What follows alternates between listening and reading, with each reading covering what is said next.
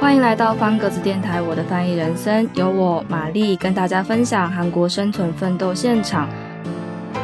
从在韩国定居求职到成为韩语翻译员，希望能透过这个节目，把各种实战经验分享给向往韩国生活样貌的你。在韩国没有公筷就算了，他们连汤匙都是直接下去捞，然后就放进嘴巴里吃。所以当时看到这个景象的时候，我有一点吓到。然后后来也曾经问过韩国朋友说：“你们不会觉得有一点不卫生吗？”然后我当时听到的回答是：“不会啊，你放进嘴巴里这样含一下出来，那个汤匙不就干净了吗？”所以觉得哦，超级震撼的。各位听众朋友，大家好，我是玛丽。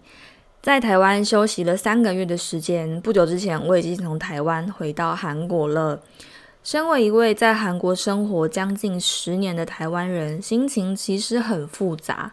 一边是我从小出生的熟悉家乡，另外一边是我一心向往而且婚后定居的地方。两边对我来说都有很喜欢而且无法割舍的部分。今天这集我就要来跟听众分享。台湾与韩国，我喜欢的事物比较，可能有些住过韩国或是常来韩国旅游的朋友也会深感认同哦。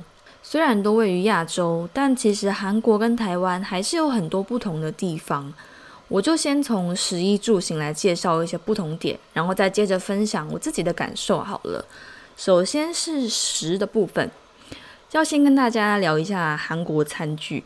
如果说常常有来韩国玩啊，或者是有在看一些韩剧的话，大家可能会发现韩国的店家餐厅里面用的饭碗，你有没有发现它都是同一个规格，就是银色的小铁碗、不锈钢的铁饭碗，它的规格都是统一的。然后后来我就很好奇，想说为什么店家的碗都长得一模一样？不管你点什么餐点，不管你去什么样的店家，它都是用同一款饭碗呢？所以我就上网查了一下，发现说，原来这个是跟一九六零年代后期，当时韩国他们刚结束两次的战争，一次是世界大战脱离日本殖民地，然后再来第二次是一九五三年的韩战。当时因为他们的经济状况非常的不好，所以在国内实施配套措施去配白米的需求，因为米的量不够。还有另外一个有关的是跟一九七零年代，当时是汉城，汉城市长。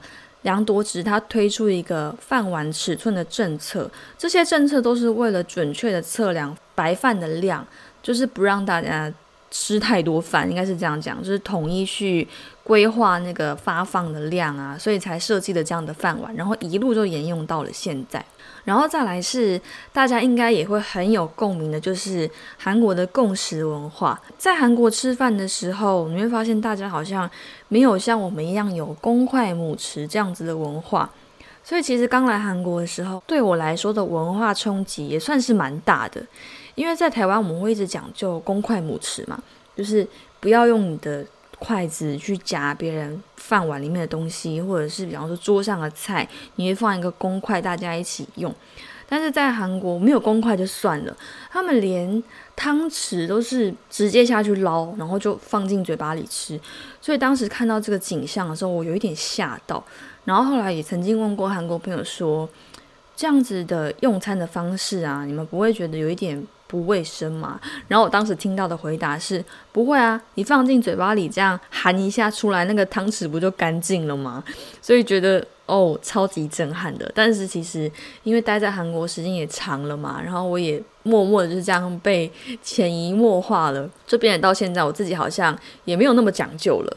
可是必须要说的是啊，在疫情发生之后，这样的现象确实改善很多，就是各吃各的，然后不太会去捞别人东西，那也会尽量的去使用公筷母匙这样子。然后再来是韩国人爱喝酒的习惯。然后他们连喝酒都要强调辈分，这个如果对韩国文化有一点基本的了解的话，应该就知道他们在喝酒的时候，当你跟比你年纪长或者是可能是上司在喝酒的时候，年轻一辈的他必须要把身体侧过去，这样才是比较有礼貌的方式。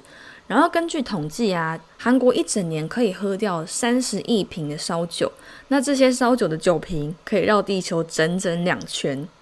如果想要了解更多韩国人的饮酒文化，我会推荐大家看一个节目，就是 Netflix 的《白种元的醉话人生》，里面用非常新颖的方式介绍韩国各种不同的酒类，还有下酒菜。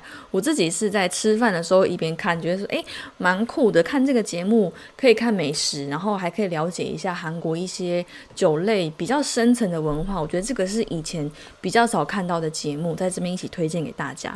那讲完十的部分，我们来接着讲一好了。如果说常来韩国玩，或者是有在关注韩国的美妆时尚的话，应该就会知道韩国女生她非常注重穿着。诶，我觉得韩国人很注重别人对自己的看法，就他们会想，我今天这样出门，别人会不会觉得我穿得很怂，或是很奇怪啊，或者是不好看？以前在台湾的时候，我也不会讲究说出门一定要化妆不可。但是来韩国之后，就突然觉得大素颜出门是一件很奇怪的事情。当然，我觉得有一部分也是跟天气有关啦，因为毕竟台湾的天气是比较属于潮湿炎热，所以你说早上起来辛辛苦苦化好你的妆之后，好像撑不了多久，大概中午的时候妆就差不多都花掉了。所以你说要台湾女生很勤劳的化妆，我觉得也是一定的有难度。这跟天气好像也是有一点点的关系。那再来就是之前我们在情人节特辑的那一集曾经讲到过的，韩国人他们好像很爱穿情侣装哦，我觉得他们很不介意放闪这件事情，就像之前介绍过一样啊，他们在热恋期的时候真的会从头到脚穿的一模一样出门，就是衣服啊，然后裤子啊，鞋子啊，就是一模一样。然后我后来有发现一些情侣装，他们其实是。不会像以前一样说从头到到脚一模一样，它反而是用一个色调的搭配，就是女生可能会穿连身裙、洋装，那男生的上衣、裤子可能就是会搭配女生的颜色，那这样一整套搭配下来，我觉得也蛮好看的诶，很适合就是情侣出门约会啊，或者是郊游去玩的时候，这样子拍照起来感觉也蛮好看的。如果在台湾两个人穿的一模一样走在路上，我相信应该还是会引人侧目吧。然后再来聊完了，一接着要跟大家讲的是住的部分。如果说住在韩国的话，我觉得基本上会需要的东西就是暖气还有加湿器。在韩国如果没有暖气，冬天真的直接会冻死在家里。尤其是这一次我在台湾待了三个月，度过了那个温暖的天气，再来到韩国之后，我就发现。那个差距真的是超级大，尤其今年冬天，韩国真的特冷。现在录制这一集的时间点，差不多已经接近二月底了，但是还是好冷好冷，一直到昨天还在下大雪。所以这样的天气啊，就让韩国你一定是必须要有暖气。那包含说你在家都会开地热，地热也超级重要。我自从习惯了韩国的地热之后，后来回到台湾，我都觉得家里的地板好冰，很不习惯，就很希望说是不是也可以装个地热在家。但是因为毕竟台湾的天气好像还没有需要到装地热，所以就变得有一点不习惯的感觉。然后再来就是。你在韩国，如果你搬家啊、新居落成的时候，有时候会举办一个什么乔迁的活动，然后在这样的情况之下，韩国人之间习惯送的礼物是卫生纸，这点我觉得超酷的。之前搬家的时候啊，我的朋友他们就提着一大堆的卷筒卫生纸来家里，多到我住进来现在已经快要两年喽，都还没有用完，就知道有多爱送卫生纸了吧？讲到卫生纸，也顺便提一下好了，在韩国啊。卷筒卫生纸真的比较常见，不管是在家里还是你比如说公共场所的公厕啊，用的几乎都是卷筒卫生纸。跟台湾习惯用的抽取式很不一样哦，而且我在韩国很少看到外面在卖随身包的卫生纸，所以有时候我都会特地从台湾买过来韩国，因为我觉得随身包的卫生纸真的很好用，小小一包放在包包里，需要的时候就可以随时抽取。这样，再来要跟大家分享的是，韩国人都是毛巾富翁，他们有用很多条毛巾的习惯。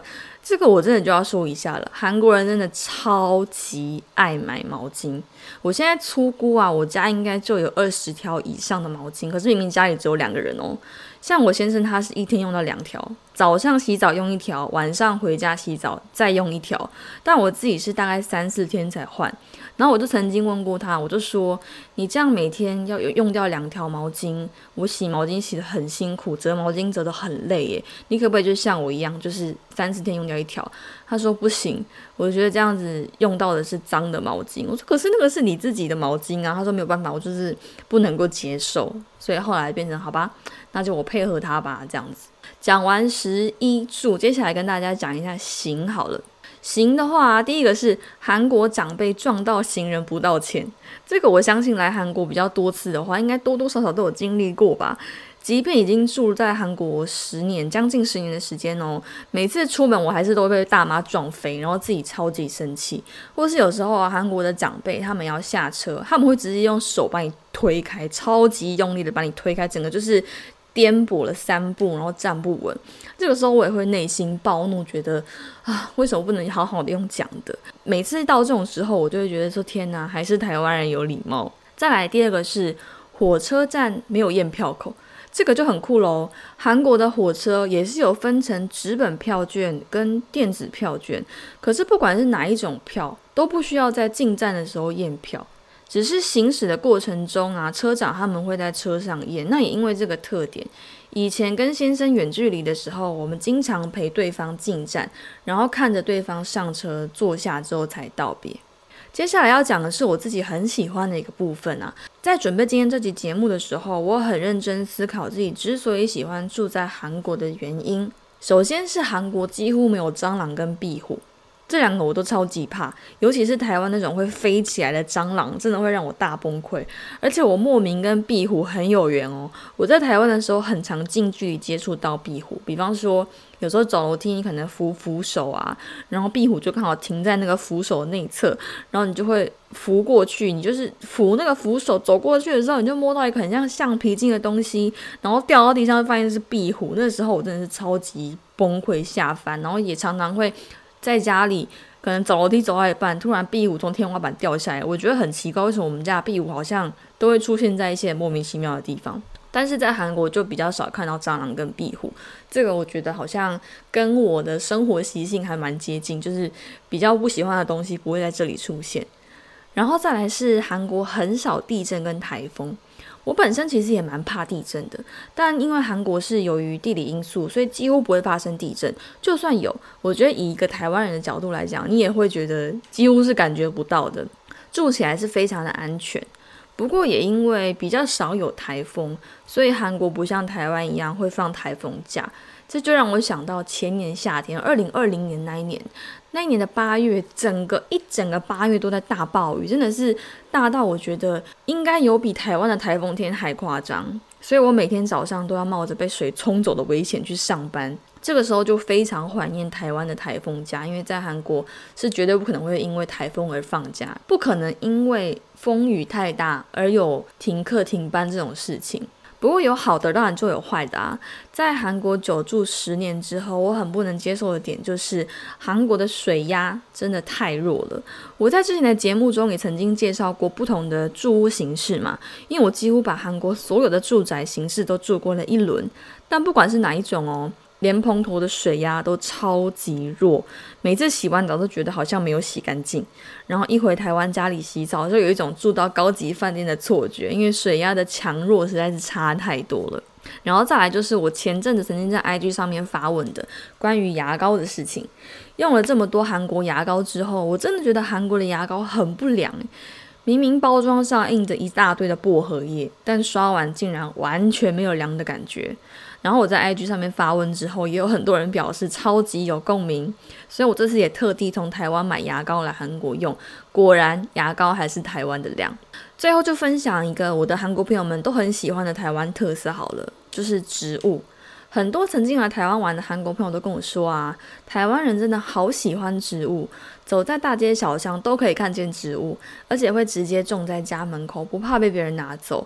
其实我自己本身啊，本来对这件事情没有特别注意，因为毕竟是从小就生活长大的环境嘛，所以就觉得诶，家里阳台或者路边有植物是一件很正常的事情啊，不会特别去注意。但自从我的朋友他们这么说之后，我每次回台湾都会特别看一下路边的植物，然后就发现诶，台湾的街道真的都是绿油油一片，它真的很漂亮诶。好，那今天节目的最后，我就来教大家几句。比较实用的韩文好了。所以如果未来大家有机会到韩国的话，可以试着说说看。首先是辛苦了，可以怎么说呢？辛苦你可以说수고했습니 다， 수고했습니 다。 那明天见呢？就是내일뵙겠습니 다， 내일뵙겠습니 다。 如果你听不懂某一句话，想要请对方再说一遍的时候，你可以说다시한번말씀해주세 요。 다시한번말씀해주세 요。 那像最近的天气啊，真的一直零下十几度，你可以说冷死了，怎么说呢？추워죽겠어 요， 추워죽겠어 요。 那冷的时候啊，像前几天我出门没有戴帽子的时候，觉得耳朵好痛，耳朵痛死了，怎么说呢？痛死了，아파죽겠어 요， 아파죽겠어 요。